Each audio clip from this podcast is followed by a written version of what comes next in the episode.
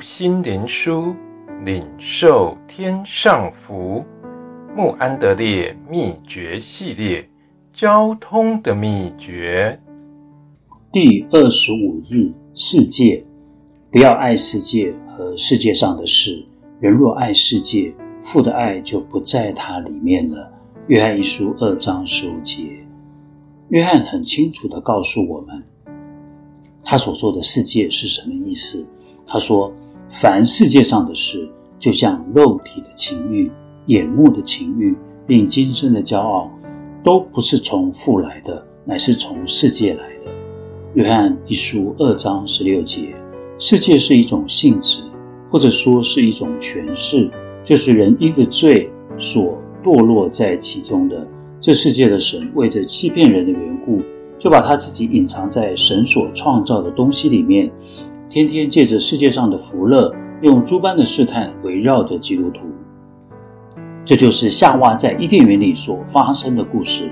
在创世纪第三章六节里，我们也发现约翰所提到的三种情形：第一，肉体的情欲，女人见那棵树的果子好做食物；第二，眼目的情欲，也悦人的眼目；第三，今生的骄傲，且是可喜爱的。能使人有智慧，就是在今天，世界仍然将引人食欲的美食，以及许多叫肉体嗜欲喜好的东西，并许多眼目的情欲、财富、美色和奢华摆在我们的面前。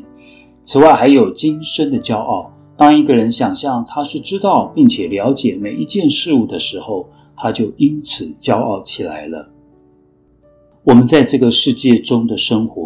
因着这许多引诱肉体的事物，那么多能霸占我们眼目和我们心灵的事物，那么多属世的智慧和知识，岂不是充满了危险吗？所以约翰告诉我们说：不要爱世界，人若爱世界，父的爱就不在他里面了。